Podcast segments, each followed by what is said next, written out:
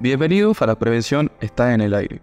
Hoy hablaremos sobre la ergonomía en el trabajo. Exploraremos cómo nuestro entorno de trabajo y hábitos diarios pueden afectar la salud física y bienestar propio.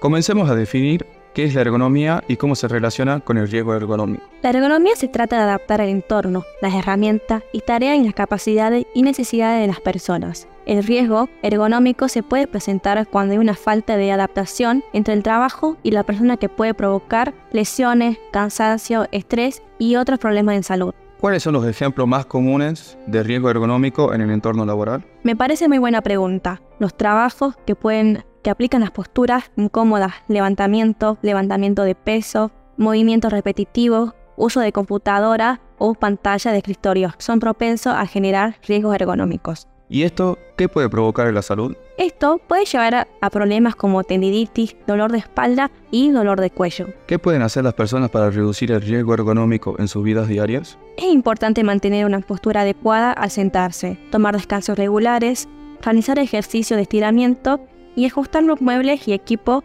a una altura adecuada. Esto es tanto en casa como en el trabajo. Excelentes consejos. ¿Hay algo más que nuestros oyentes deberán saber sobre el riesgo ergonómico? Sí, es esencial comprender que el riesgo ergonómico no solo afecta a los trabajadores de oficina, sino también a las personas en diferentes entornos laborales e incluso en actividades como jardinería, la cocina y el uso prolongado de dispositivos móviles. ¿Algún mensaje final sobre la importancia de abordar el riesgo ergonómico? Recordemos que la ergonomía no solo se trata de la comunidad, sino de promover la salud, el bienestar a largo plazo. Pequeños cambios pueden marcar una gran diferencia en nuestra calidad de vida. Muchísimas gracias por su atención y hasta el próximo episodio.